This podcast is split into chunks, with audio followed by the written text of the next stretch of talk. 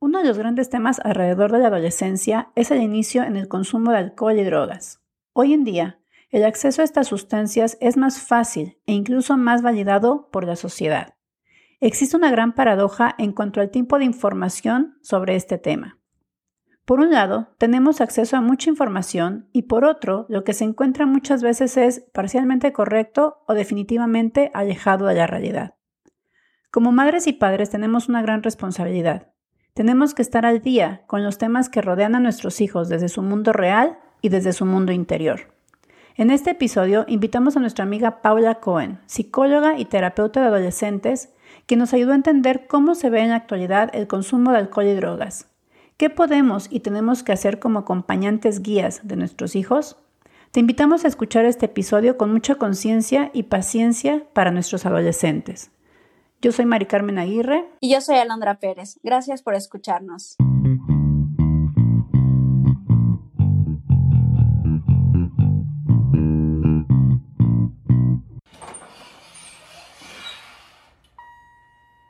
El placer de ser mujer a pesar de lo que nos contaron.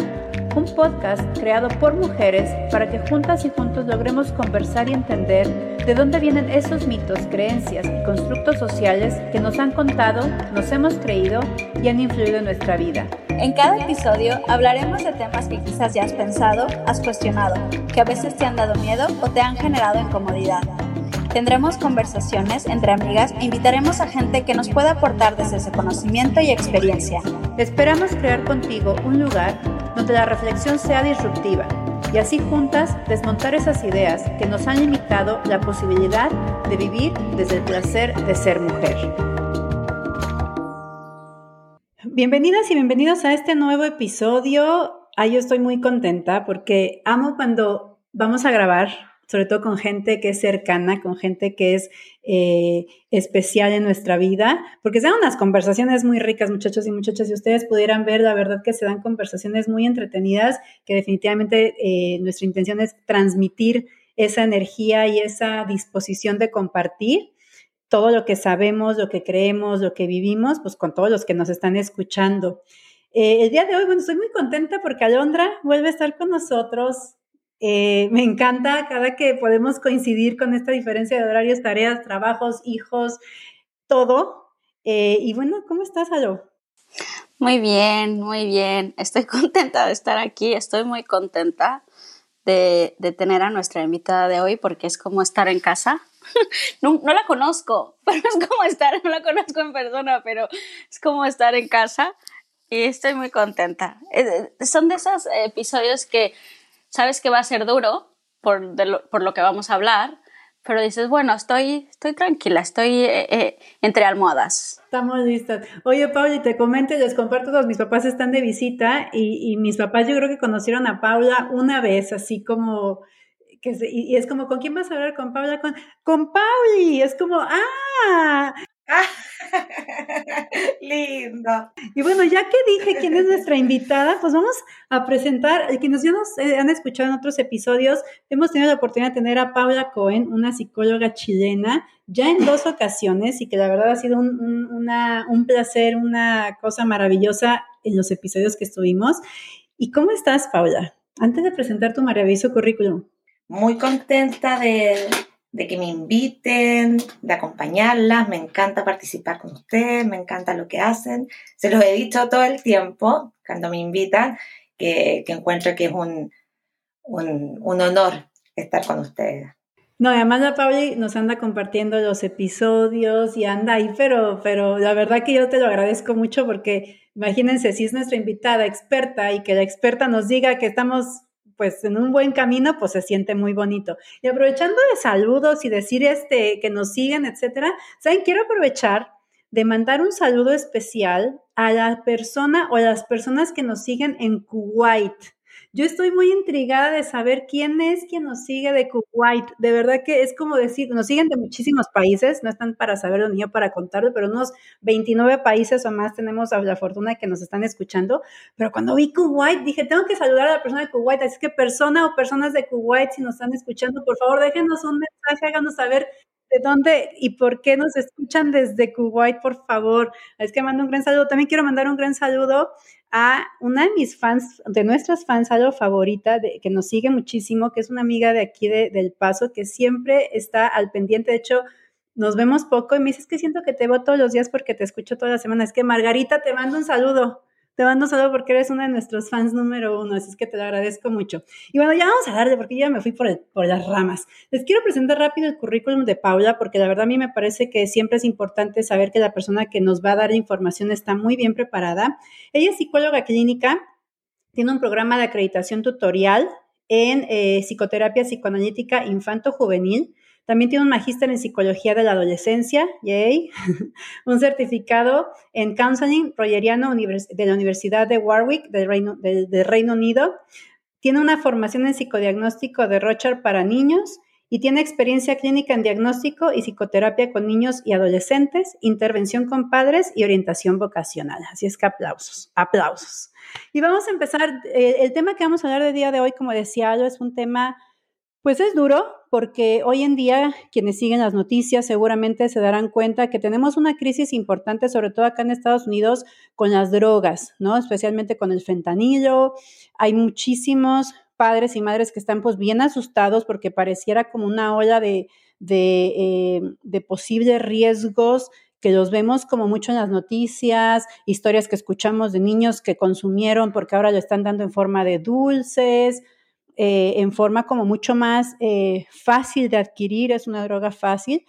Sin embargo, no es la única droga que está hoy en día y, sigue siendo un tema de preocupación el alcohol y las drogas en nuestros adolescentes. Lo que queremos conversar el día de hoy es sobre cómo tratar estos temas a nivel preventivo, ¿cierto?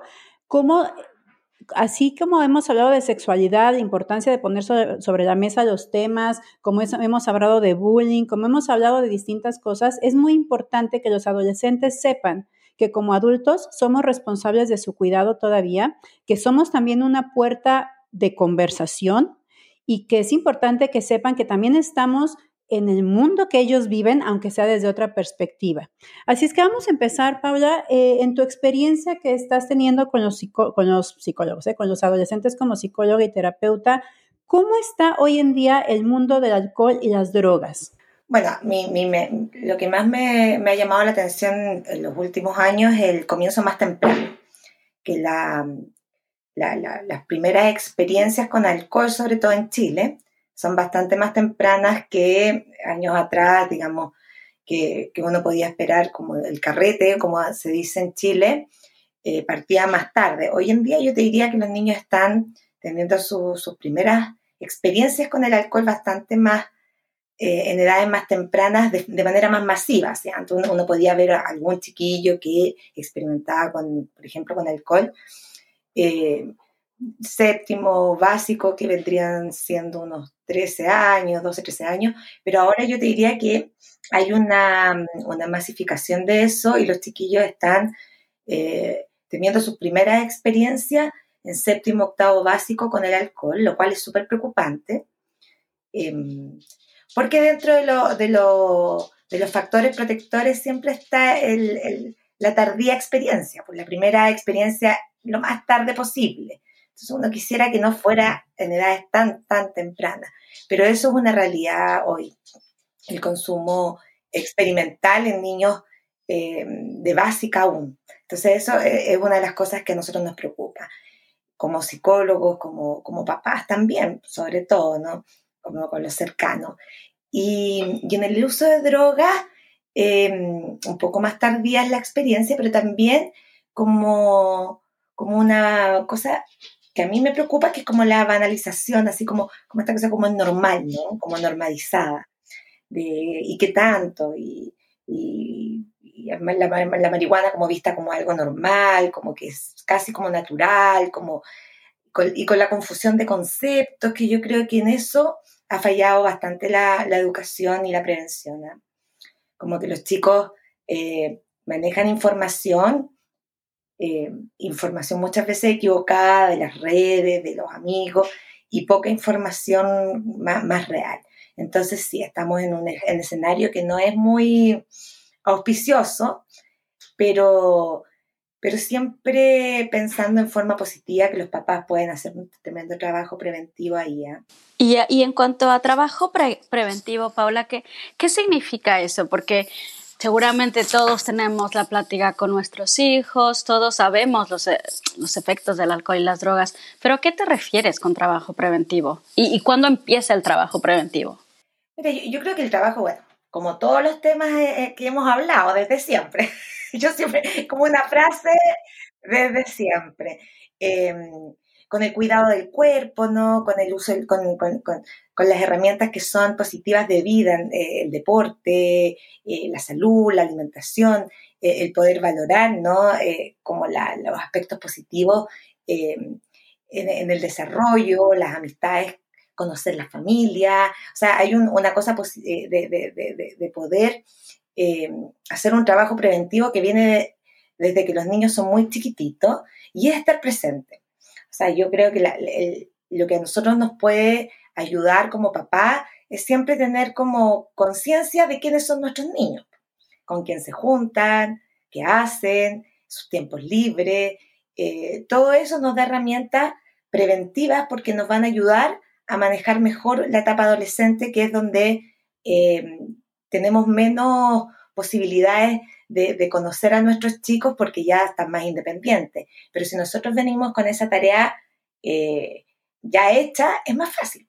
Entonces, yo te diría que la prevención viene, como papá, en tener cercanía con ellos, eh, cercanía en el sentido de, conocerlos bien, ¿ah? como de, de saber con quién están y dónde están y qué hacen y, referente a estos temas, yo, yo escucho y claro, eh, me puede ir haciendo una, una, película de cómo tener estos discursos, etcétera, pero quiero hablar de dos cosas. Primero, tú hablaste de la normalización del uso del alcohol en etapas más tempranas, pero también la normalización del consumo de, eh, del uso o de la eh, aceptación como parte de la vida normal de las drogas, ¿cierto? Entonces yo tengo esa pregunta. Primero, ¿por qué se estará normalizando? ¿En qué momento eh, empieza a surgir esta normalización? Porque yo me acuerdo cuando éramos, cuando yo era adolescente, ¿cierto? Se sabía de drogas, sabías incluso por, por ahí de gente que las usaba, pero era un grupo que incluso era como segmentado, ¿no? O sea, ellos mismos, este mismo personas que consumían eran como los rebeldes y se, se, se auto separaban, ¿cierto? Eh, pero no era algo que pudieras compartir en el día a día y tener que tomar decisiones constantemente de, hacerlo o de no hacerlo. ¿Qué es lo que habrá cambiado en este tiempo con estos adolescentes de que hasta para los mismos padres muchas veces es normal? A mí me ha tocado escuchar a papás que tienen fiestas con niños de 12, 13 años y es como, pues mejor que tomen aquí a que tomen afuera. Y digo yo, pues es que no sería bueno en ningún lado, pues tienen 12 años, ¿no? Pero esa es mi, mi opinión. Sí. Bueno, hay varias cosas. que Una, eso que tú dices que, eh, que tiene que ver mucho con la, con la actitud de los, de los, de los apoderados, como en clase, no, de los padres. Em, como, como de, tomarlo de, una manera bien light, como eso que tú dices, mejor que tomen en mi casa, mejor que les enseñe, que tengan cultura, em, lo cual es, un error porque no, no pasa por ahí, ¿no?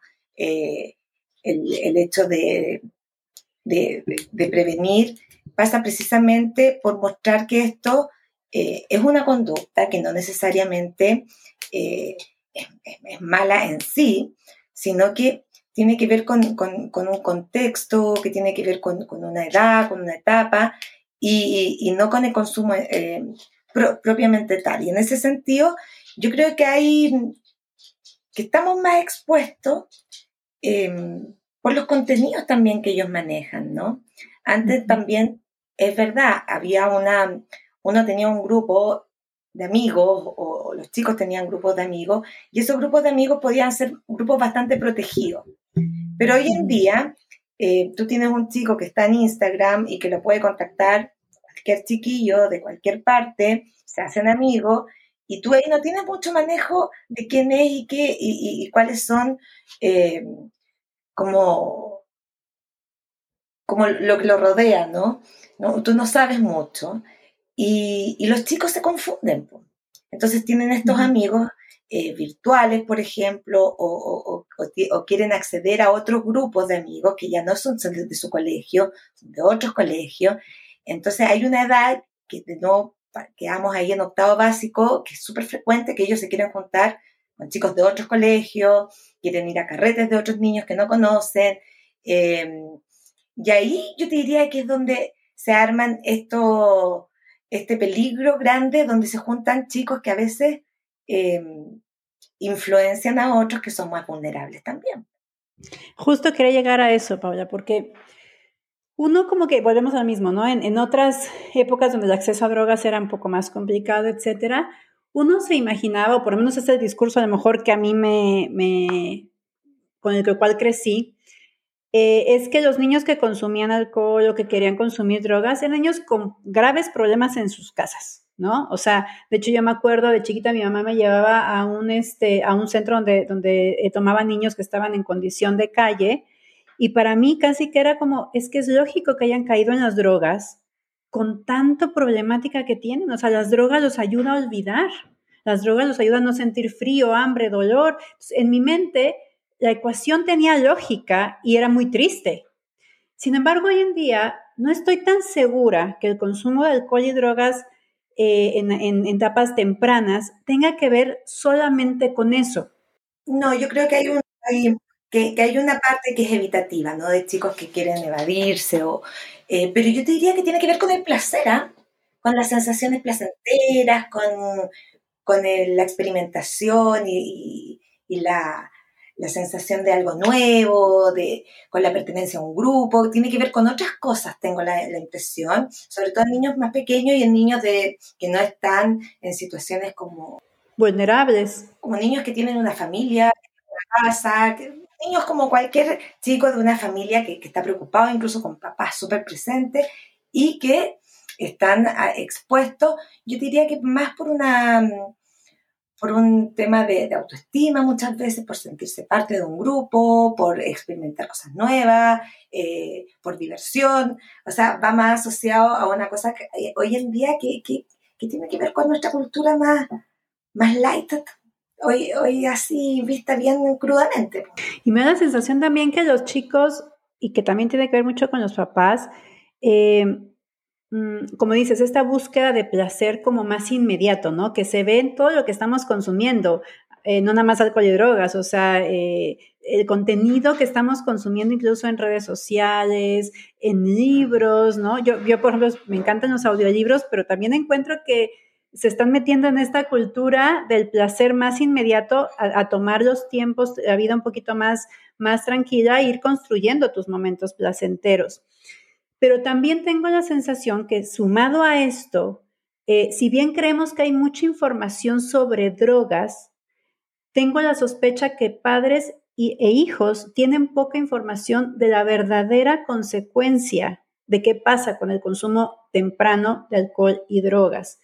Porque vuelvo a lo mismo, tenemos esta imagen del que, del que consumió drogas y se volvió drogadicto del que toma alcohol y se vuelve alcohólico, pero no es el único cambio, o sea, de, consumir a llegar a eso pasan un montón de cosas que siguen siendo de alguna forma posiblemente o, potencialmente dañinas, ¿no? No sé qué opinan ustedes de esto. O sea, yo, yo partí como diciendo eso, ¿no? Que, que, existe como, como un desconocimiento importante en, los chicos con los cuales, por ejemplo, yo atiendo, ¿no? Eh, y, de verdad como con, y, como con una certeza que es así, y información eh, equivocada, información sin base, eh, toman a veces algunas cosas que son reales, pero, pero que en su conjunto no es lo más importante. Entonces hay una falta de información bien, bien abismal ahí. Y también, como, como tú dices, hay mucho prejuicio en eso, ¿no? Em, que, siempre ha existido, eso sí, así como que a mí no me va a pasar, em, que esto no es solamente una etapa, que es por diversión, o, los papás em, como muy mirando por, por, la superficie, ¿no? Es como, ay, súper carretero. Y, no, no, no, no, mirando más en profundidad qué significa ser tan carretero, o qué pasa con esto, o por qué el cabro tiene que salir eh, y llegar medio tomado eh, como si fuera algo normal. Em, que antes yo también creo que había un poco más de, pudor en eso, que los chiquillos eh, ya no lo tienen tanto. Entonces llegan a la casa y llegan borrachos, por ejemplo, y, nada, o, van a la casa de una amiga y toman todos y, no, no, da, no da el pudor que antes había, que, la gente hacía como, como estas experimentaciones quizás más como iniciaciones, pero más puntuales, ¿no? No era como, como una cosa habitual y, que hoy día sí se ve como habitual. Entonces, eh, es difícil, esto lo digo como mamá, porque tú te encuentras con chicos que, por ejemplo, no quieren hacer eh, una junta en tu casa porque saben que tú no vas a permitir alcohol. Entonces, eso va a ser un tema para los amigos, ¿no? Entonces, no, es que no voy a prestar la casa porque es la exposición, ¿no? ¿Qué pasa con esta señora que se va a meter y que va a decir que no se puede tomar o que va, me, puede exponer. Entonces, finalmente quedan en, estas, en, casas que son más abiertas en, esto, con papás eh, más permisivos, y, y es muy difícil para los papás poner freno a eso.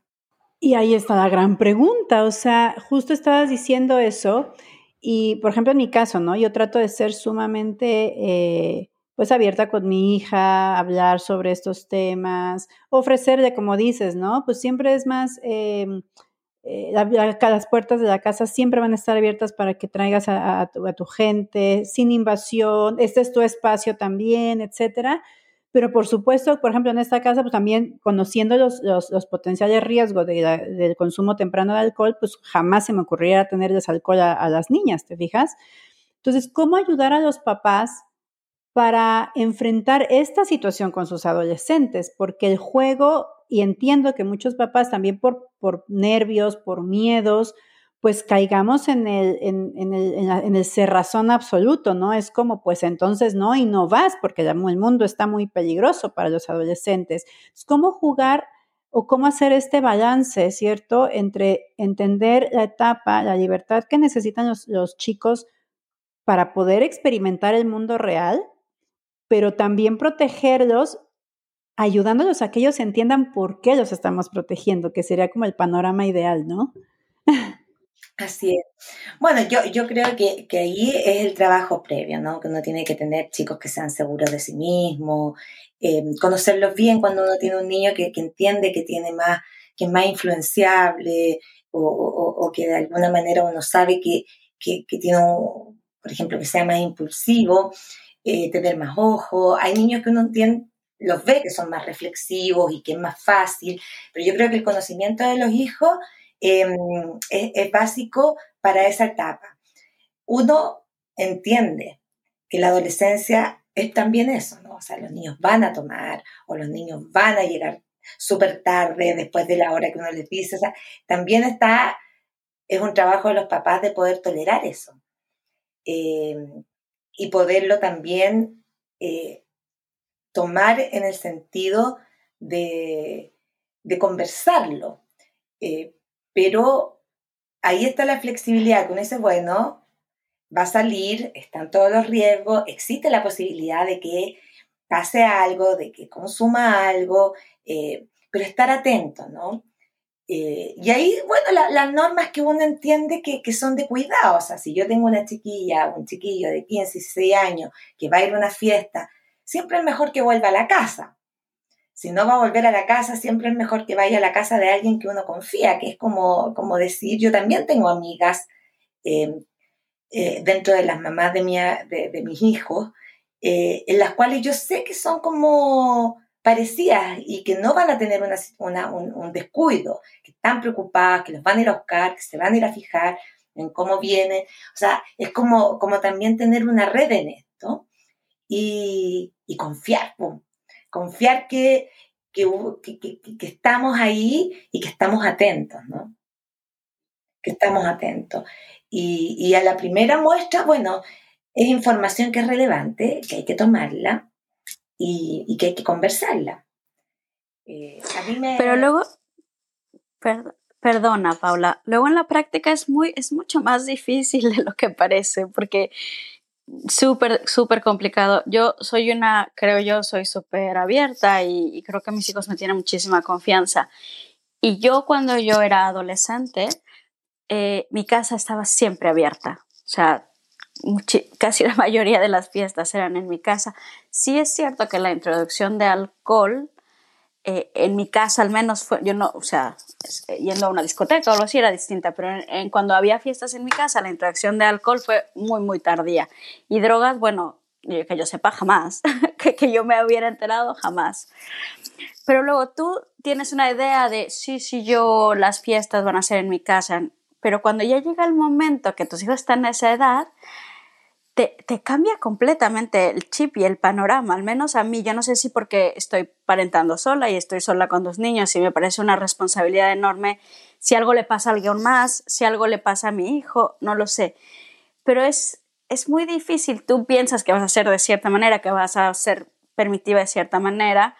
Y luego, cuando ya llega el momento, es es otra cosa. Yo no sé si, si, si, esto es muy común o lo escuchas, pero es que de verdad te cambia completamente el panorama. Mm, sí, no, no, sí, yo, yo creo que eh, es complejo y uno tiene que, por eso te digo que uno también tiene que dar la, la oportunidad al, al, al, hijo, al adolescente, eh, de que experimente, porque es parte de la etapa, ¿no? Eh, pero la postura que uno tiene como papá es la distinta. O sea, si yo me encuentro con un chico que llega, por ejemplo, eh, con alcohol eh, evidente, qué sé yo, eh, no lo puedo tomar livianamente, no me puedo reír de esto, ¿no? Y hay padres que sí se ríen. Oh, llegó, llegó así, qué sé yo, jaja. hay eso, eso uno lo ve. hay padres que, que, encuentran que a los 18, que estamos hablando de adolescentes tardíos, eh, es parte de eso que lleguen todos los fines de semana borrachos. Y ahí está el peligro, ¿no? Que el, consumo es una ruleta. O sea, hay chicos que pueden salir fácilmente porque maduran y dicen, ya, bueno, ya estoy más grande, tengo que estudiar o estoy en deporte, qué sé yo, me pongo a pololear, lo que sea, y hacen un, pie al lado y funciona perfecto. Pero hay chicos que no, y uno tiene el recuerdo de compañeros del colegio, ¿cierto? Que quedaron ahí eh, estancados en una etapa em, que, es una pena, ¿no? Porque ahí hubo una normalización o un descuido, hay, hay, antecedentes genéticos, o sea, hay un montón de cosas que, que confluyen en eso y que es una ruleta. Y que muchos padres sienten que, que no es así, ¿no? Que, que esto es como una etapa y que va a pasar. Y en muchos pasa, pero en muchos no. Entonces, eh, yo creo que los papás somos fundamentales en esto. Eh, en que si vemos que hay, eh, que, nuestros hijos están en alguna situación que nos parece que no, que no, es apropiada, bueno, hablarlo. Si me parece que los amigos de mi, de mi hijo, por mucho que yo los quiera, están, bueno, intervenir también. Yo, yo creo que somos parte social en esto y tenemos que participar, ¿no? Eh, no nos podemos hacer los locos. Cuando a mí me pasa con mi hijo adolescente, donde hay casas en que yo no le ofrezco a mi hija, que tiene 16, 17, y en otra casa llega una mamá y sí lo ofrece, me parece que, es injusto, ¿no? Porque si, si yo he hecho todo un trabajo y después, o sea, tenemos que tener cierta consistencia también como, como grupo de padres de adolescentes. Y ahí es, es importante conocer con quién nuestros hijos se están relacionando.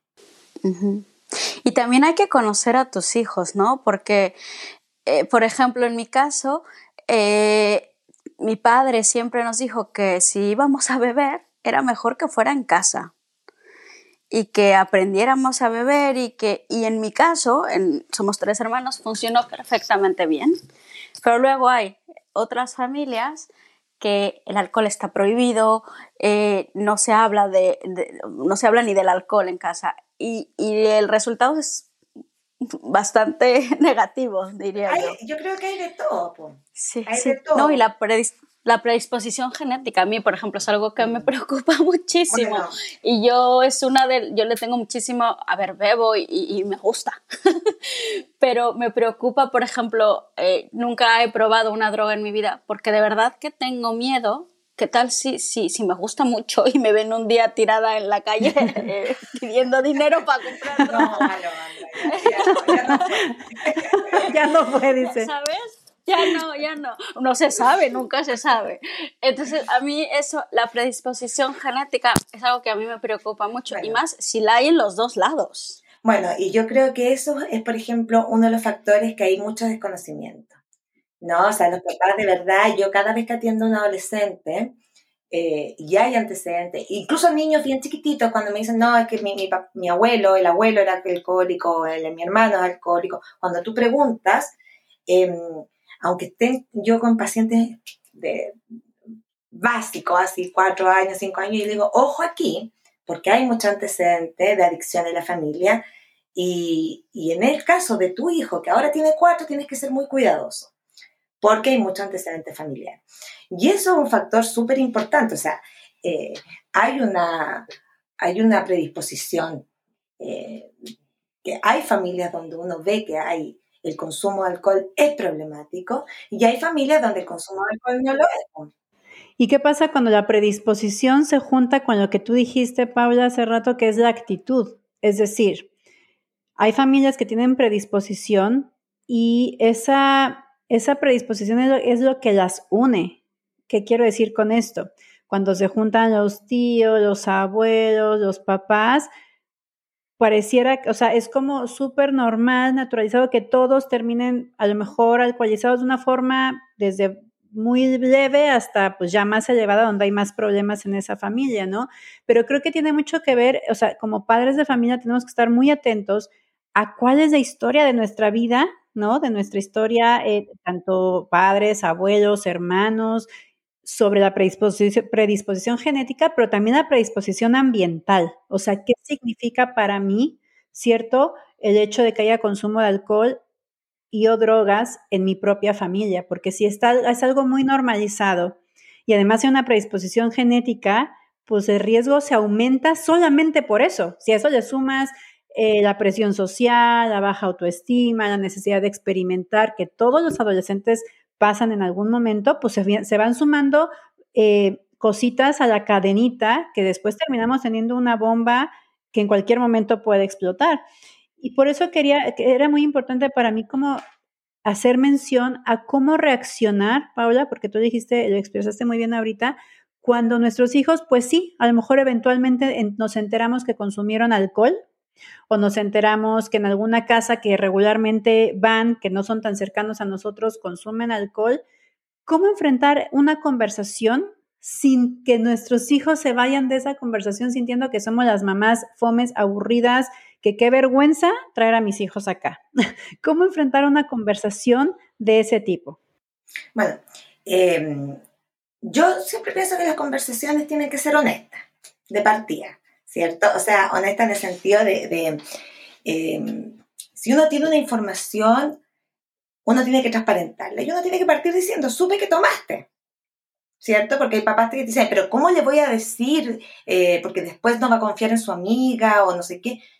Bueno, yo no puedo tratar de sacar una información em, como a la mala. Yo creo que uno tiene que partir siendo honesto y decir, bueno, supe que pasó esto.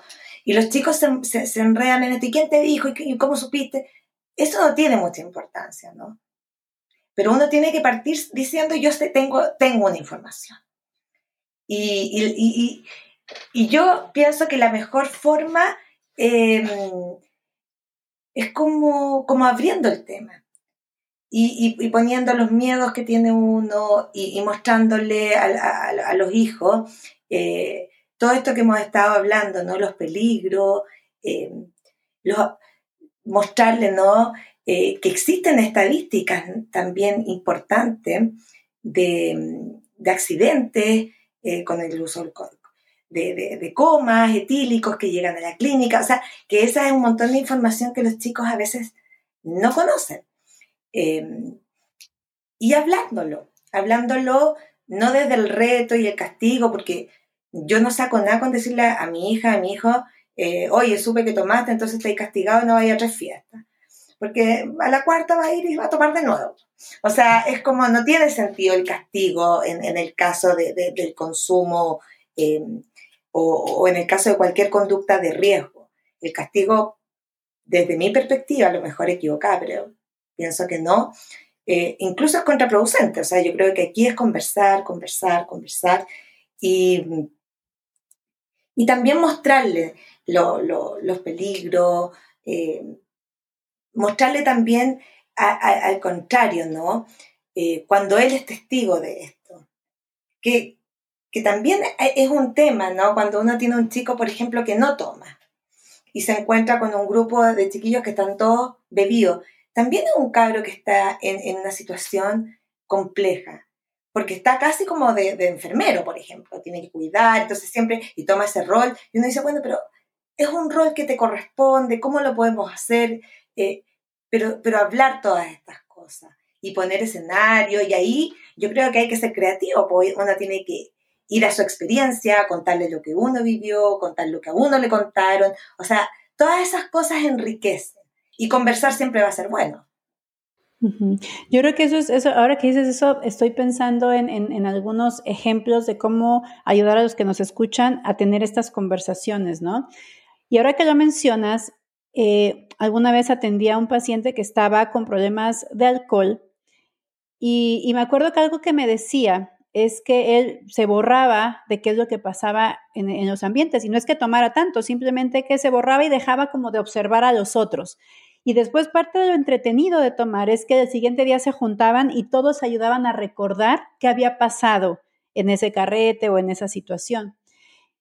Y entonces una vez le propuse, ¿y qué pasa si en un, día, porque no, era un alcohólico eh, que no pudiera dejar de tomar, era como, una, como que estaba en la duda de seguir tomando o no. Y yo decía, ¿qué pasa si un día, por un momento de la fiesta, aunque sea, tú no tomas y eres el que observa? Qué está pasando con cada una de estas personas y cómo te sientes de lo que hacen cada, esas personas, cómo te sientes de observar su conducta. Y me acuerdo que fue una, como un ejercicio interesante, porque la reflexión fue como, o sea, sí está bien que hacen el ridículo, que bailan, que, que pareciera que están más divertidos, pero es muy triste ver que fuera del consumo no son así. O sea, que el consumo de alcohol sí les cambia la personalidad y les permite, los transforma y les permite ser más libres. Por ejemplo, estoy hablando de una pequeña parte de la conversación que se tuvo, ¿no? Pero esto puede ser una buena, eh, un buen ejercicio de hacer con nuestros adolescentes. O sea, tú ya has visto qué pasa con los chicos que, que toman, ¿no? Simplemente... Eh, ¿Por qué su actitud cambia? ¿Por qué cambia la forma en que te relacionas con los otros cuando estás tomando? ¿Por qué te desinhibes? ¿Qué significa esa desinhibición? ¿Por qué te sientes más libre o más fuerte o, más, o menos tímido? ¿Y cuáles son los riesgos de que sin estar 100% consciente de tu conducta, te desinhibas, ¿no? O sea, eres menos tímido, pero ¿qué significa ser menos tímido? Eres más atrevido ¿qué, o atrevida, ¿qué significa ser más atrevida, más atrevido? ¿Qué es la parte divertida de eso? Porque claro, puede ser que digas, oye, conseguí, no sé, eh, acercarme a una niña o un niño que no, que, no me hubiera atrevido, pero también cuáles son los riesgos, qué cara estás mostrando, qué es lo que esa persona se va a quedar en referencia a lo que tú eres. O sea, creo que ejemplificarles los riesgos del alcohol y las drogas, además de los riesgos físicos, ¿cierto? De cometílico, eh, de la posibilidad de quedar más pronto en una adicción, etcétera, también en el momento que se está tomando, en el momento que se está consumiendo el alcohol o la droga, cuáles son los riesgos que puedes tener por no estar consciente, porque yo creo que ese es, eso es algo muy importante, o sea, cuando consumes, definitivamente hay una alteración en los sentidos y en la conciencia, que va desde mínimo hasta mucho, ¿cierto? Entonces, poner en los riesgos, ¿qué pasa? O sea, ¿qué pasa contigo? ¿Qué has observado en otros? Porque a lo mejor lo que pasa en otros es lo que está pasando contigo también. Y son conversaciones, como dices, Paula, honesta, sin el juicio, de es que lo que están haciendo tus amiguitos están mal. O sea, esos están mal, esos niños, no, no, no, es como, ¿qué está pasando con ellos? ¿Por qué necesitan? ¿No? O por qué, y, y creo que las preguntas abiertas de reflexión, ayudarlos no nada más a poner en palabras qué está pasando, sino preguntas que ellos reflexionen y a lo mejor en el momento, como hemos hablado en otros episodios sobre adolescencia, las conversaciones con adolescentes no son lineales, o sea, no se van a dar como con un adulto que puedes llegar a una conclusión en el momento, ¿cierto? Sería padrísimo, pero... Puede ser que, y, y, y, que uno tiene la sensación de que están súper lateados y que no te están escuchando, pero te están escuchando. Exacto. Y yo creo que... ¿De verdad? sí, te prometo que sí, te están escuchando. Y a veces están enojados porque también es como defensivo, ¿no? Es como, hay una defensa, entonces tú hablas y él te pone cara y te hace que no te escuches, o, o, te dice, sí, sí, sí, ya sé, ya sé, ya me, ya me he dicho, ya no sé qué. Pero todas esas cosas, aun cuando uno sea repetitivo, em, yo creo que ellos lo, lo van escuchando. Y, y siempre como, como entendiendo, ¿no? Eh, que las prohibiciones, los castigos, los juicios no, no cooperan mucho. Y aquí tiene que ver con una conversación más bien cariñosa, más bien preocupada, eh, más bien desde, desde lo afectivo, más que desde una cosa impuesta, de que ellos entiendan de que, de que el consumo en sí no es malo, ¿no? Sino que es bueno, ¿qué pasa o, cuáles son las razones por, por cuál un chiquillo tiene que consumir eh, de esta manera o, exponerse o cuáles son los riesgos, pero siempre como desde, un punto de vista eh, preocupado y cariñoso y cercano. Em, yo creo que también, y yo insisto, el grupo de amigos es importante. Cuando yo tengo un hijo que tiene un grupo de amigos que lo quiere, eh, puedo estar más tranquilo, ¿no? de, que se van a cuidar un poco más también en una etapa que, que, es, que es, más peligrosa. Eh, cuando yo tengo, estos amigos tienen papás que yo conozco, también es, más fácil no darle permiso para que se vaya a veranear, no sé, a pasar el verano a, otra, a, un lugar con otra familia. Cuando yo entiendo todas esas cosas, eh, le estoy dando herramientas y, me, y lo estoy cuidando. Entonces, todas esas cosas van eh, de la mano. El deporte también, ¿no? Cuando yo tengo un chiquillo que es deportista, también cuida su cuerpo distinto, porque al día siguiente va al fútbol, porque al día siguiente va a gimnasia, porque va a bailar y no se siente bien. Entonces, se están cuidando de una forma distinta. Eh, y tienen actividades deportivas generalmente el fin de semana. Entonces, hoy llega muy cansado, o tiene eh, al día siguiente un partido. Entonces, eso también eh, es una, un, un, protector importantísimo. Todas las actividades creativas eh, también van alimentando como el mundo interior de los chicos y hacen que este alimento que es como comida rápida, como una rica hamburguesa, pero que no nos sirve mucho, que a veces es buena, em, la tomen como comida rápida, que es como a veces, ¿no? Eh, puedo comerme una hamburguesa de repente, pero no me puedo alimentar de hamburguesas y papas fritas. Yo puedo salir y, tener una tremenda fiesta y pasarla bien y de repente, bueno, me puedo exceder. Pero me gusta más el estudio, me gusta más el deporte, me gusta más mi grupo de amigos con los cuales hago cosas creativas, me gustan más otras cosas. No me quedo ahí eh, pegado en esto, ¿no? No, y que ellos se encuentren, yo creo que parte de, todos estos eh, factores de protección es acompañarlos en que vayan encontrando las actividades en donde puedan encontrar lo que muchas veces se encuentran en el consumo. Por ejemplo, placer, ¿no? Hablábamos del placer. El placer, por eso, como llenar el mundo Exacto. interior, ¿no? Como, como la vivencia interna y la riqueza ahí. Em, y que es una vivencia que, te, que, que, es prolongado, que es un placer que es prolongado, a diferencia del placer que nos provoca el alcohol o la droga, que es un placer momentáneo em, y que tiene también todo el ciclo, ¿no? Que si lo dejo, me entristezco, me bajoneo, no soy el mismo, entonces consumo, y ahí empieza la cadena. Pero cuando yo tengo una persona que tiene un mundo interior más rico, que tiene un mundo interior eh, placentero es más difícil. No necesita llenarse. Por ejemplo, claro, e, exacto. Entonces, cuando tienes, ah, es como dices, ¿no? Ese, ese mundo interno lleno también, el reconocimiento se va a buscar de distintas maneras. O sea, porque cuando hablamos de adolescentes, el reconocimiento de sus pares es tan importante, ¿no? Que a lo mejor un adolescente toma la decisión de poner de lado como todas estas vivencias placenteras que tiene con su familia, protección, escucha, para tener el reconocimiento de sus pares, porque uno de los mayores temores que tienen los adolescentes es la falta de reconocimiento de sus pares, la falta de pertenencia, la falta de aceptación. Pero ¿qué pasa cuando eh, en la familia les, ayudamos a encontrar, ¿no? Y les damos el apoyo para encontrar estas actividades donde sí encuentran ese referente de reconocimiento, donde sí encuentran ese referente de pertenencia, en donde no tengan que poner en riesgo su, salud, ¿cierto? Que además, y creo que es muy importante insistir, el corto periodo de placer, el corto periodo de pertenencia, el corto periodo de... Eh, de satisfacción y reconocimiento cuando es bajo un consumo, ¿no? O sea, son periodos cortos, son como, como, me encantó esto que dijiste, como comida rápida, o sea, tengo muchísimo antojo de una hamburguesa, me voy al McDonald's, que la hamburguesa tiene, es chiquitita, me la acabo y se acabó. Bueno, a veces está bien matar el antojo, pero, pero ¿qué pasa cuando no encuentras la comida? O sea, no es malo por sí, ¿no? Pero, pero no es siempre. Ahora, el, otro tema que, que, que, está ahí, ¿no? Em, que es muy difícil para un adolescente, por ejemplo, que tiene un mundo interior más rico. De repente se encuentra con, con la presión que es social.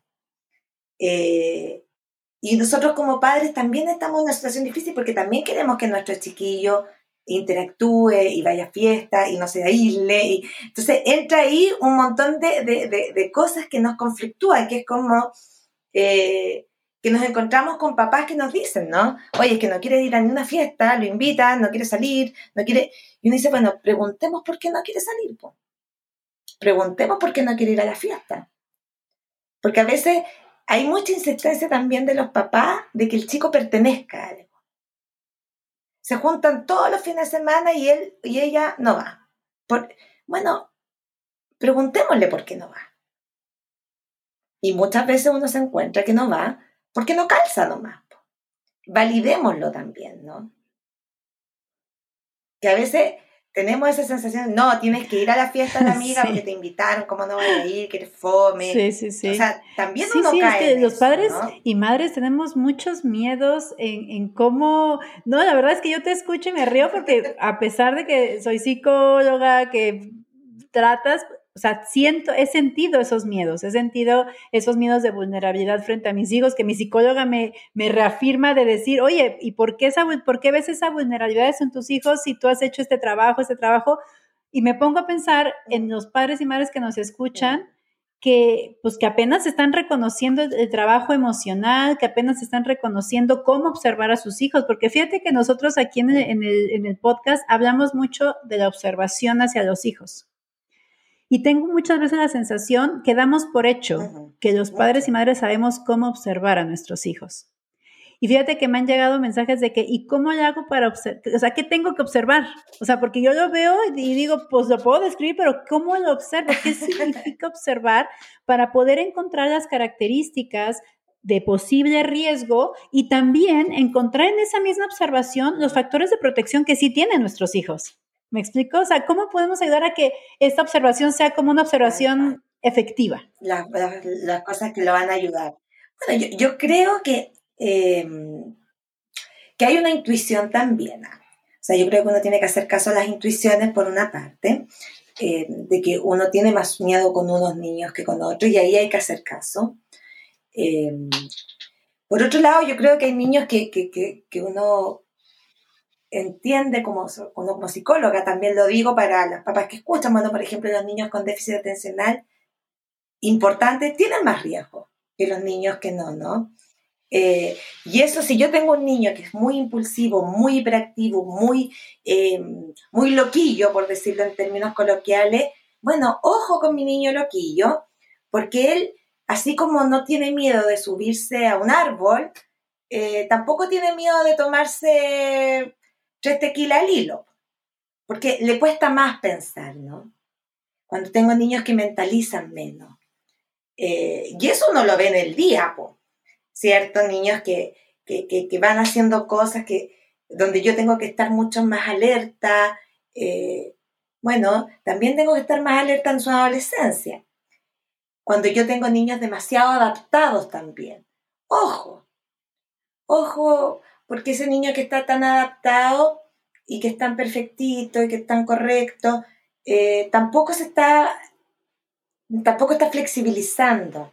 Entonces cuando, cuando uno dice observar, es como ser crítico con, lo que, con los hijos, ¿no? Es decir, sí, me encanta este niño súper adaptado que estudia para la prueba, ¿cierto? Que se saca buenas notas, pero ¿cómo será él en una situación eh, donde el estudio no sea el central, por ejemplo? ¿Cómo se comportará? ¿Cómo imaginarnos a nuestros niños en otros contextos?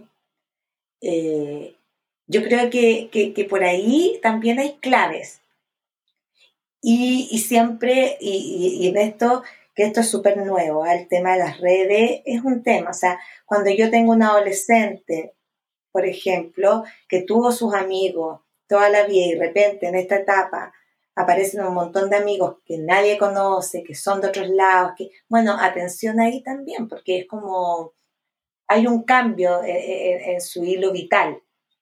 ¿Qué produce este cambio? Entonces yo, yo diría que como Mari Carmen, eh, siendo más crítico, mirando debajo el agua. es como yo tengo un hijo de esta forma, pero ¿qué, pasa más en el fondo, no?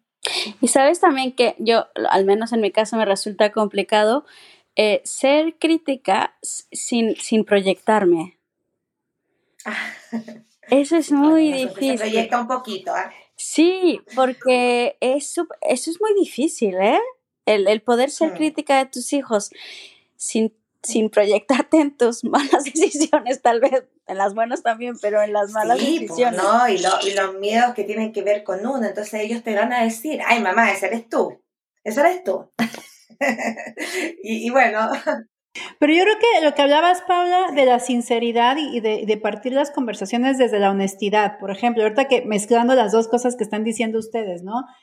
Es imposible que no nos proyectemos en nuestros propios miedos y nuestras propias experiencias es imposible que no tengamos miedos al observar a nuestros hijos y entender, pues, desde esta, eh, desde esta mirada crítica y honesta y real de nuestros hijos, de decir, pues, con este niño, con este hijo tengo más miedo con esto, con este hijo tengo más miedo en este otro. Pero cuando integramos todo esto, creo que podemos tener una conversación honesta con nuestros hijos y creo que los adolescentes valoran mucho la honestidad de los padres y tenemos miedo. Valoran mucho. Y ojo, ¿ah? Sí, con, la honestidad en todo plano, ¿ah? porque uno se encuentra con papás, por ejemplo, que dicen, mira, yo fumo, pero a escondidas. O yo tomo, pero no delante de mis hijos. O yo, o sea, entonces uno dice, ¿sabes qué? Tomar no es malo. Si de verdad que yo me puedo juntar con una amiga, con un, con un grupo, con mi familia, bueno, y celebrar y tomarme un vino, una champaña, lo que sea. Eh, pero honestamente, es como, pero podría no hacerlo, o a lo mejor no es tan bueno, o a lo mejor de repente eh, estamos mal, o sea, no, no está bien que yo fume, pero bueno, ya fumo, pero no quiero que tú fumes. O sea, yo, yo ahí creo, porque cuando un hijo se encuentra con un papá que te miente, yo creo que ahí hay un... bomba atómica, bomba atómica hay una, se desmorona todo, ¿no? Entonces, eh, ahora es distinto si el papá se fuma un cigarro y si lo fuma escondido al mes, ya, eso es otra cosa porque es como que no fuman, ¿no? Pero mamás que fuman mucho y que fuman a escondidas, y yo creo que es imposible que un adolescente no se dé cuenta. Entonces, cuando, cuando un chiquillo, una chiquilla se da cuenta que un padre miente o que no es honesto, ahí sí que tenemos un problema importante.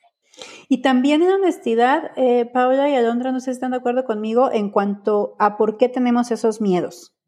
Porque los adolescentes les cuesta mucho entender em, por qué tenemos miedos como padres. O sea, es como, ay, pero es que no confías en mí. Ay, pero es que ves muchas noticias. Ay, pero es que, o sea, siempre hay una justificación desde la negatividad de por qué nosotros como padres tenemos miedo.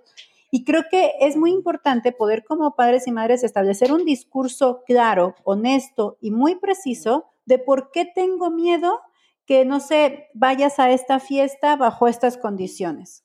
¿Por qué tengo miedo o por qué me produce cierta suspicacia que te vayas a hacer una pijamada a casa de esta amiguita? ¿No? Y partir con la honestidad de esto, porque yo creo que a lo mejor aunque no acepten de manera así como, tienes toda la razón, mami, no había visto yo esos peligros y ahora es importante que yo no vaya, no va a pasar eso jamás, pero sí por lo menos vamos a, a minorar la sensación de sobreprotección que todos los adolescentes sienten que los papás sobreprotegemos constantemente. Entonces, esa honestidad sobre nuestros miedos y, y un poquito el tema de nuestras propias experiencias, pues también la honestidad de, de nuestras experiencias, ¿no? O sea, decir, yo sé que el mundo, o sea, partir siempre diciendo, el mundo que tú vives es muy distinto al mundo que yo viví. Tus experiencias son muy distintas a las mías. Tú eres otra persona que no soy yo. Sin embargo, la herramienta más cercana que tengo para explicarte lo que te voy a explicar, pues es mi propia experiencia. Entonces te la comparto. No tengo otra. No tengo otra. Entonces, como que le bajamos el poder a nuestras experiencias, el poder autoritario, ¿cierto?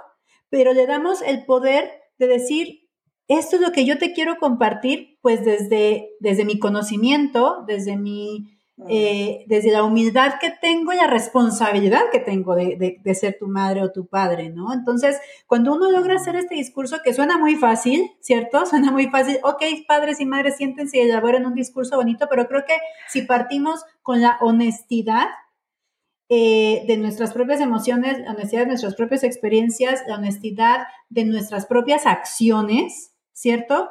El canal de comunicación con los adolescentes va a estar más abierto, como dice Paula, aunque parezca que no, o sea, aunque parezca que no nos están escuchando y están así como con las manos en los oídos, ah, por lo menos la recepción y la interpretación del mensaje puede ser que llegue un poquitito más profundo, ¿no? Sí, y lo, y lo otro que, que es súper importante, que yo lo he visto mucho acá con los papás de, de niños, justo en la etapa que es más compleja porque son muy inmaduros, 13, 14, 15 años. Bueno, que un niño esté con mala cara un fin de semana no es lo peor que a uno le puede pasar. O sea, uno puede, tiene que decir que no a veces. Si yo no quiero que vaya a una parte porque no me gusta, bueno, todavía yo puedo decirle que no. Después, él va, va, a tomar sus propias decisiones, pero va a ser más grande también. Pero en esta etapa que son tan inmaduros, uno todavía puede decir, ¿sabéis qué? No. Y hay muchas veces que los niños después te dicen, pucha, menos mal que la verdad que no valía la pena, ¿no? no pero, pero hay papás que no, que no se bancan un, un, puber enojado, por ejemplo. Y el puber se enoja, po. Está bien que se enoje. No, no, no voy a pretender, como dices tú, que esté contento porque no le doy permiso. O sea, hay veces que uno tiene que decir, sé que no. Y es la validación de sus emociones, ¿no? Sí. Y está enojado, obvio que está enojado. Y yo me lo tengo que aguantar, sí, me lo tengo que aguantar nomás. Ahora, también siempre vale la pena explicar que después él va a tomar sus propias decisiones. Y él va a poder elegir a la fiesta. Pero que mientras tiene 13, 14, no, pues. Claro, y es tu trabajo guiarlos hasta que ya no se pueda más. Claro, y, ojalá, por eso te digo, porque acá hay un par de fiestas que son masivas, especialmente para estos chiquillos, por ejemplo, de séptimo, octavo básico. Em, se junta un montón de cabros de colegios, de distintos. Que... dice, bueno, la gran mayoría de los papás no quieren que vayan, pero la gran mayoría de los chiquillos van. Yo dice, bueno, ¿y qué pasa aquí? ¿Por qué los papás no pueden decirles que no? Porque si, si yo me preocupo de la casa del amigo al que va, si yo me preocupo dónde se va a quedar a dormir, ¿cómo lo voy a dejar en una fiesta donde no sé quién lo va a recibir? No, nomás. Soy muy autoritaria. no, yo creo que, yo creo que, así como, oh, oh, no. No, no, no, es que, ¿sabes qué estaba pensando? Porque tú dijiste ahora que, como psicóloga siento que estamos dando por hecho que los papás entienden que entre los 12 y los 15 o 16 años es la etapa más vulnerable porque son más impulsivos, pero yo creo que la importancia, otra, otra importancia preventiva para los papás tiene que ver con entender cómo funciona el cerebro de sus adolescentes, que yo lo vengo diciendo desde hace muchísimo tiempo, que la mejor forma de criar es entender cómo funciona el cerebro infantil, cómo funciona el cerebro en cada una de sus etapas y por qué los adolescentes van a actuar así. O sea, ¿por qué esa etapa es la más vulnerable? Porque hay mucha impulsividad, porque hay mucha necesidad de separación y diferenciación de los padres. Entonces, si papá dice que no, pues yo voy a decir que sí. Si mamá dice que es blanco, yo digo que es negro, porque es una necesidad que tienen los adolescentes para madurar. O sea, de hecho, ah. es como lo sano, ¿no? De alguna forma.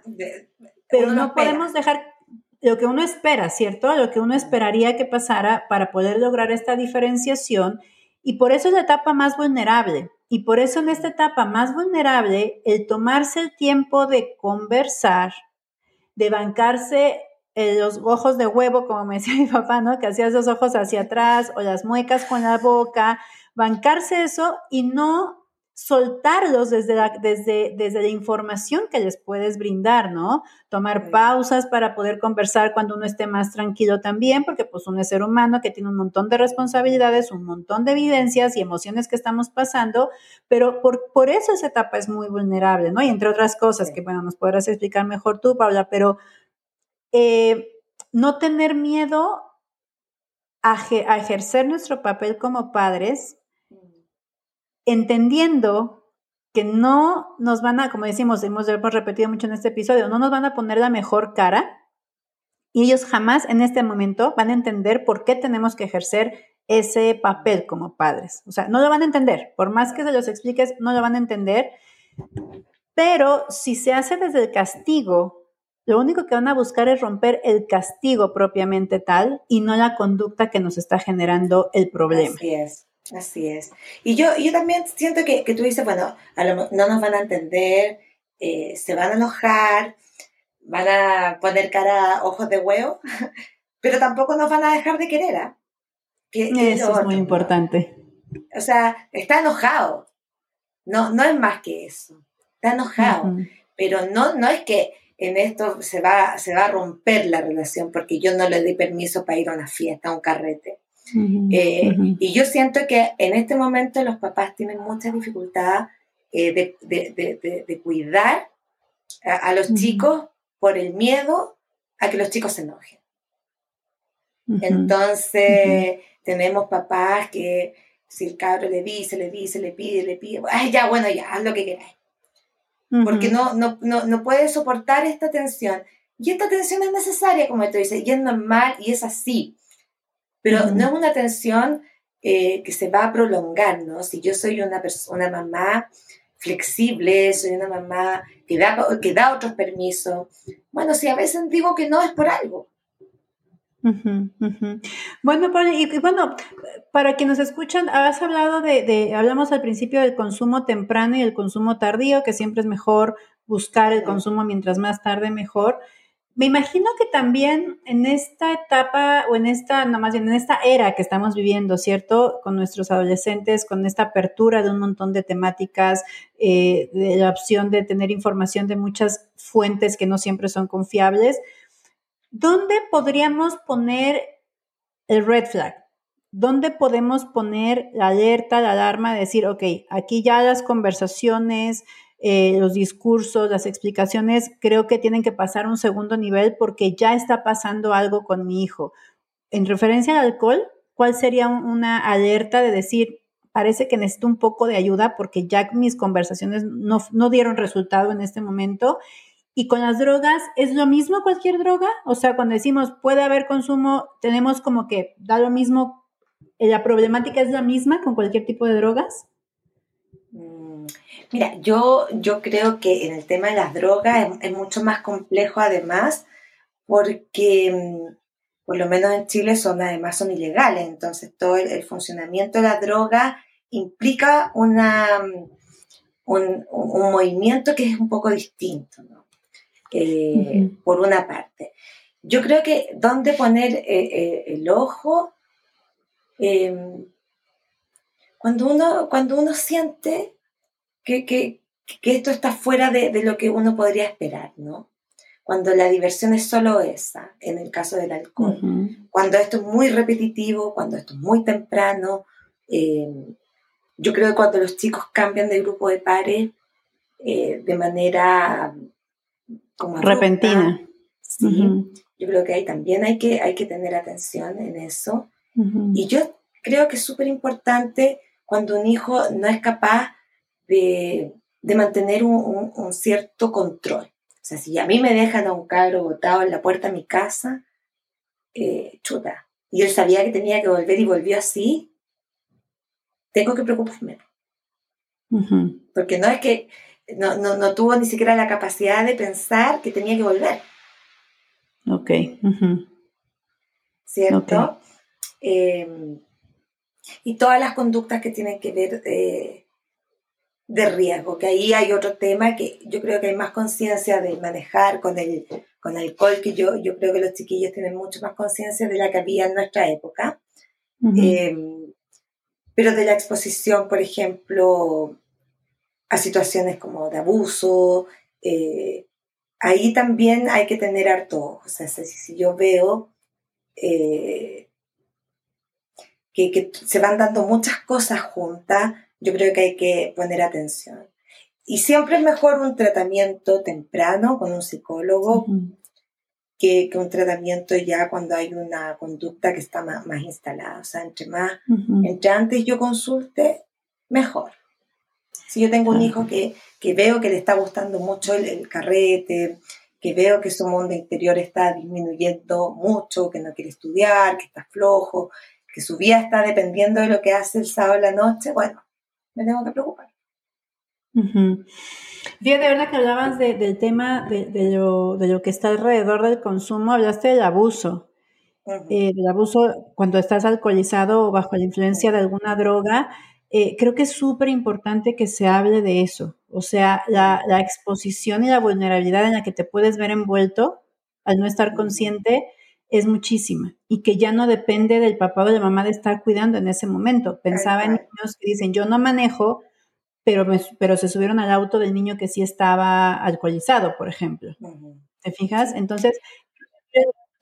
O el, del que, el que estaba menos alcoholizado, muy, común. O, el que estaba menos, exacto. Entonces, creo que los riesgos, o sea, es súper importante hablar de los riesgos tangibles que ellos pueden percibir. Es decir, si tú te subes al auto que del niño que está menos alcoholizado, ¿cuál es la posibilidad de que, de que, de que tengan un accidente? O sea, son eh, riesgos que ellos pueden percibir realmente en su vida cotidiana, ¿no? O sea, ¿qué pasa? ¿Que has visto niñitas o niñitos que están tomados?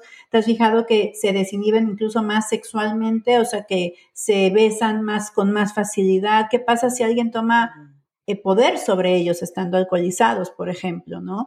Que son cosas que ellos estoy segura que ven. Así es.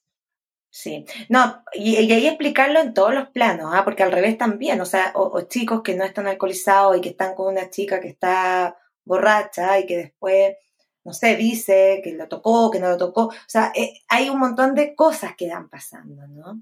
Eh, y que está de por medio el alcohol, eh, funa, o sea, mira, yo he visto de, con, los adolescentes de todo, cabros que han sido funados y que de verdad que, sí, están eh, todos, pero bueno, aquí también hay una cosa que, pasó por el alcohol eh, y situaciones eh, confusas, ¿no? donde no existe claridad porque no había claridad. No había nomás. Y es que es eso, o sea, yo creo que la conversación que se tiene que tener a veces es hasta un poquito más sencilla, o sea, es mm. cuando no tienes control y claridad de lo que estás haciendo, diciendo, observando por el consumo, ya estamos mal. O sea, ya estamos mal. Entonces, hacerles ver esa, esa, o ayudarlos a entender esa situación en donde eh, ajá, y que, y que ellos mismos, yo siempre digo a mis hijos, están chicos todavía y espero que, espero que me dé resultado ahora que, que sean más, este, sobre todo mi hija que ya está en, en, una preadolescencia, ¿no? Siempre les digo, si tienes que mentir o ocultar algo, es muy probable que después de eso haya un peligro o que la situación te lleve a un posible riesgo. Entonces, es muy importante, ¿por qué tendría que ocultar esto? ¿Por qué tendría que mentir? ¿Por qué tendría que eh, inventar algo? Porque sé que detrás de eso es algo que me dirían que no. ¿Por qué? Porque hay un riesgo. La mayoría de las veces esa es la respuesta, ¿no? Y es muy importante que ellos entiendan los riesgos de perder el control por drogas, por alcohol o, pues no se me ocurre por qué otra razón, ¿verdad? Pero perder el control, ¿no?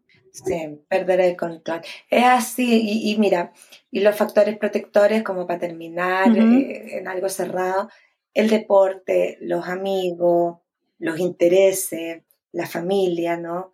Y los hábitos de salud básicos, pues dormir, comer, cuidarse. Eh, yo creo que ahí uno puede tener una observación como real de un hijo, que, que esté funcionando, ¿no? Que le interese el colegio, que tenga su grupo de amigos estable, que haga un poquito de deporte, vía al aire libre. Por ahí va un poco como el tema de adicción, eh, cómo, prevenir las adicciones y que, la, y que las adicciones son de las cosas que yo encuentro más complejas. Sí, sí.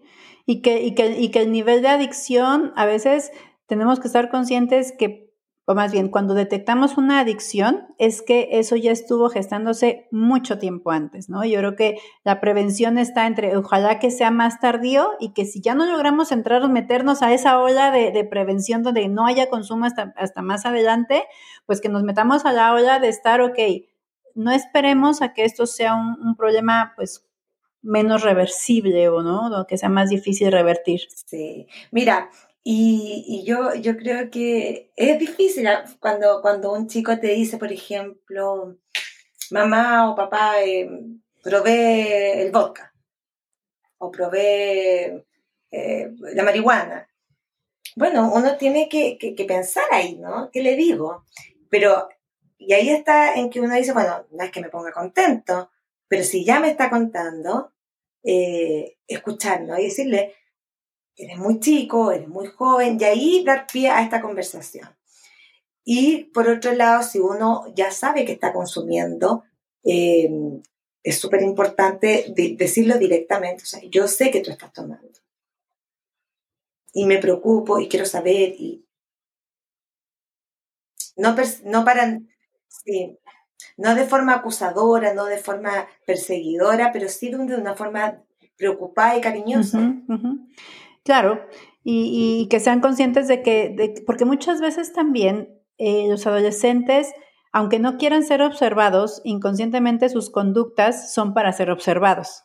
O sea, pareciera medio lógico, pero los adolescentes tienden mucho a hacer cosas de manera inconsciente, lo que se conoce como acting out, para, mm. para precisamente ser observados. Entonces, ellos saben que sí siguen siendo observados a pesar de que estén haciendo conductas que no entran en la norma, que, que es lo que se espera de ellos, ya empiezan a establecer una, un, tipo de relación distinta a lo que ellos estaban viendo en ti como papá o como mamá, ¿no? O sea, a mí sí me ha tocado escuchar es que mis papás ni se dan cuenta, ¿no? Tengo una, una eh, amiguita de mi hija que ella muy orgullosa decía, es que mi mamá ni se da cuenta si duermo, si no duermo, si uso el celular, si no uso el celular.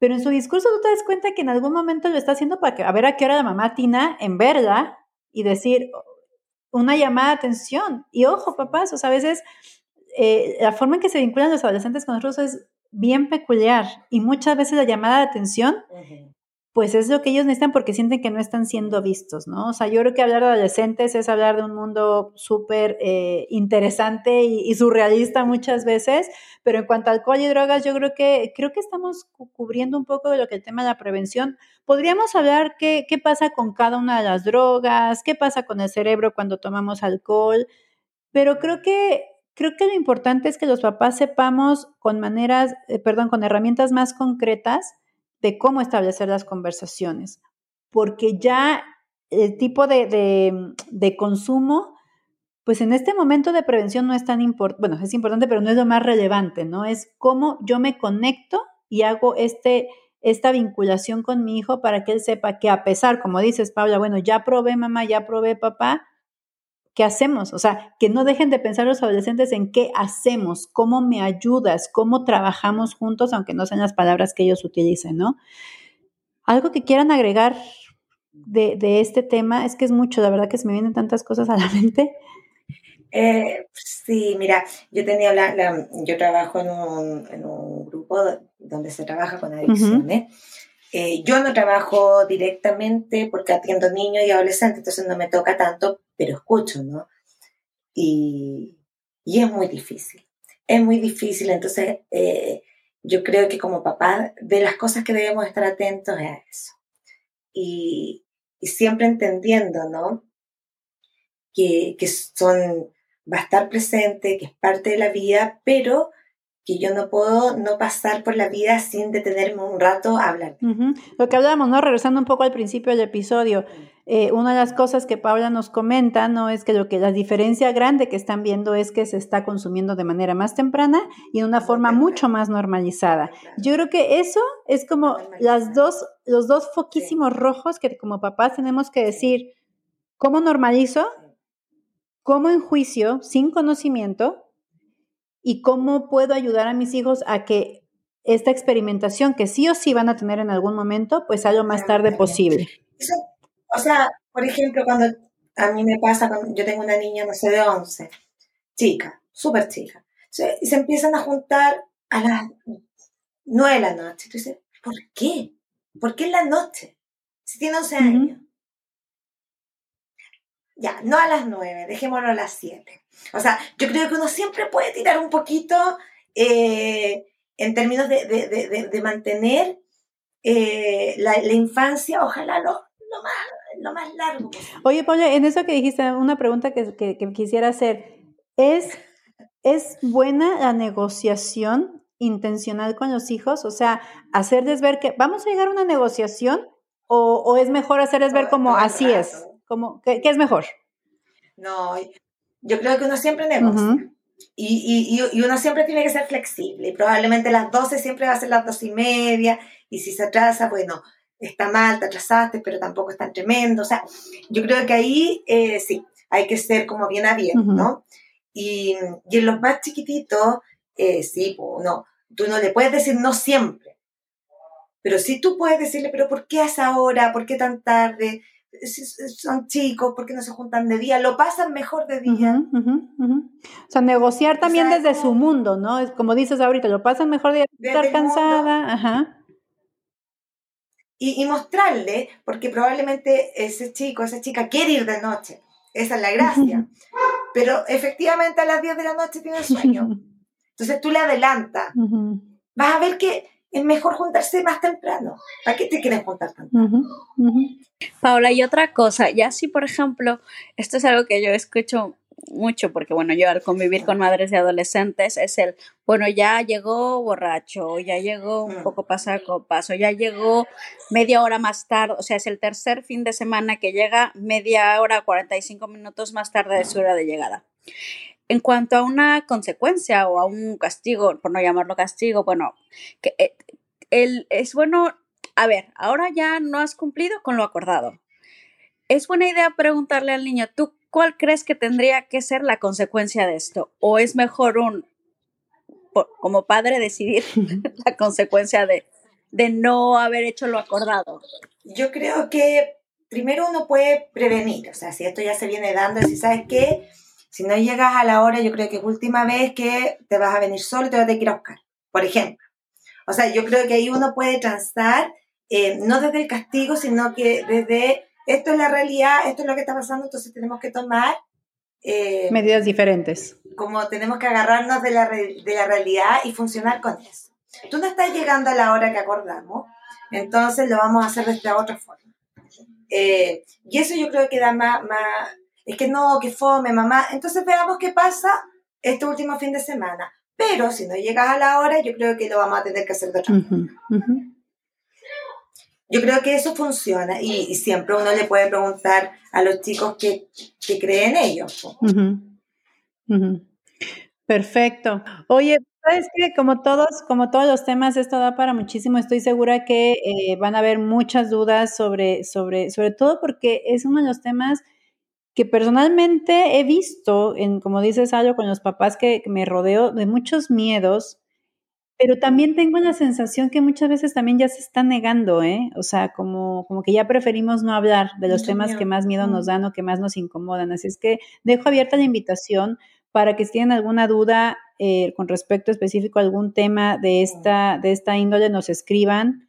Eh, vamos a hacer llegar todas las preguntas a Paula, que es nuestra experta y no tengan miedo de hablarlo, no tengan miedo de meterse al computador, lo hemos dicho en varios temas, a investigar qué está pasando, cómo, miren, eso es algo que, que tenía en mente de decir, lo quiero compartir antes de despedirnos, cómo usan el lenguaje los adolescentes, qué significa lo que dicen, qué significa, cómo se están texteando, qué claves empiezan a encontrar para poder ocultar ciertas conductas que ellos sienten y saben, ¿no? Que podrían estar cuestionadas por sus padres. Es muy importante hablar su lenguaje, es muy importante, no significa bajarse a su nivel, a su nivel de inmadurez, no hablo de poder, sino a su nivel de inmadurez, pero sí es importante que sepamos cómo están hablando ellos. Y Paula dijo algo que yo he usado en varios, en varios episodios, usar el humor también para empezar a hacer conversaciones.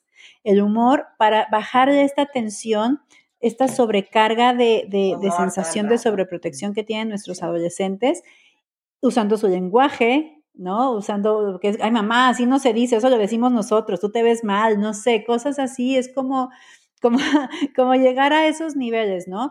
Obviamente, si ustedes, padres y madres, observan que sus hijos, que todo lo que estamos diciendo suena como a chiste porque sus hijos ya están en otro nivel, en un nivel donde ya hay descontrol, donde ya hay violencia, donde ya hay eh, conductas alrededor de este consumo que, que rayan en lo ilegal, en lo que pueden meterlos en problemas mucho más graves, ya obviamente episodios como este no son suficientes y tienen que buscar ayuda. Ahora sí que es como el 911, ¿no? Ojo, que esto es súper corto y lo, tengo que decir.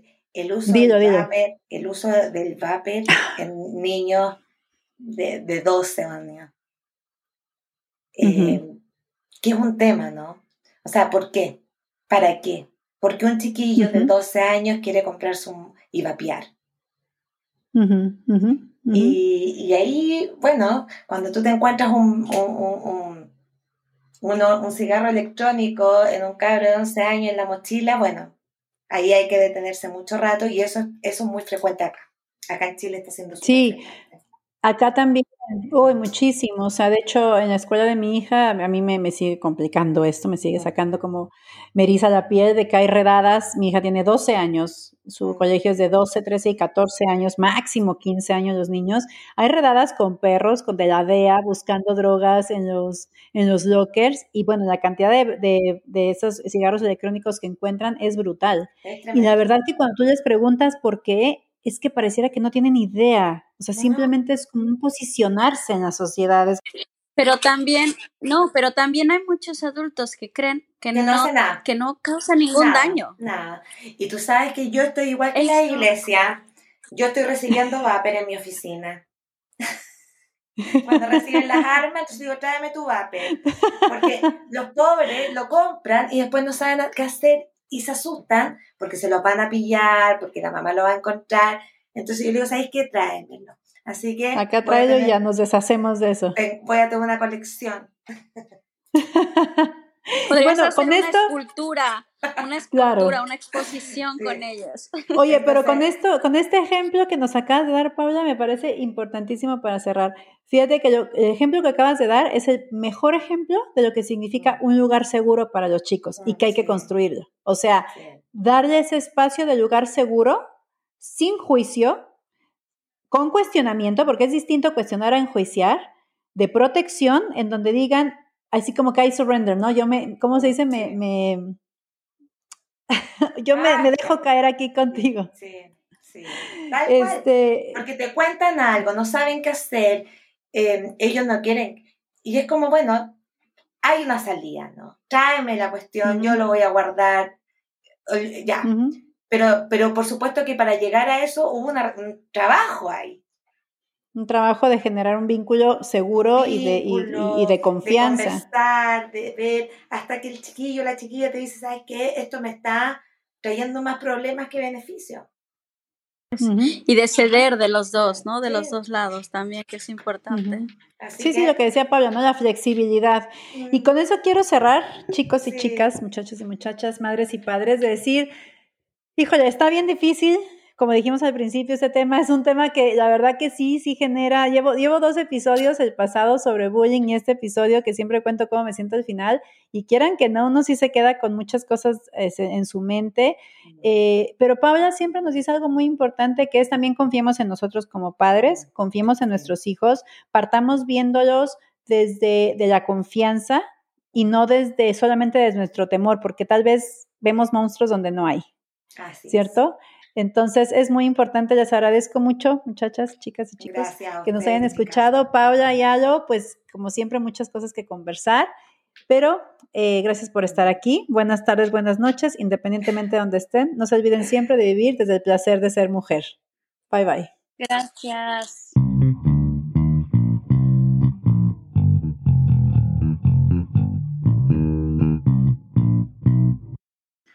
Gracias por habernos acompañado en este episodio. Esperamos que cada conversación que tengamos sea un paso más para descubrirte viviendo con placer. Si te gustó, podrías compartirlo con tus amigas, amigos y familia. Suscríbete, así podremos juntas expandir las reflexiones que ayudarán a otras personas y lograremos construir una comunidad de crecimiento continuo. Ahora te toca a ti entender cómo has construido tu vida a partir de lo que te contaron y te creíste. Un abrazo grande y te esperamos en el siguiente episodio.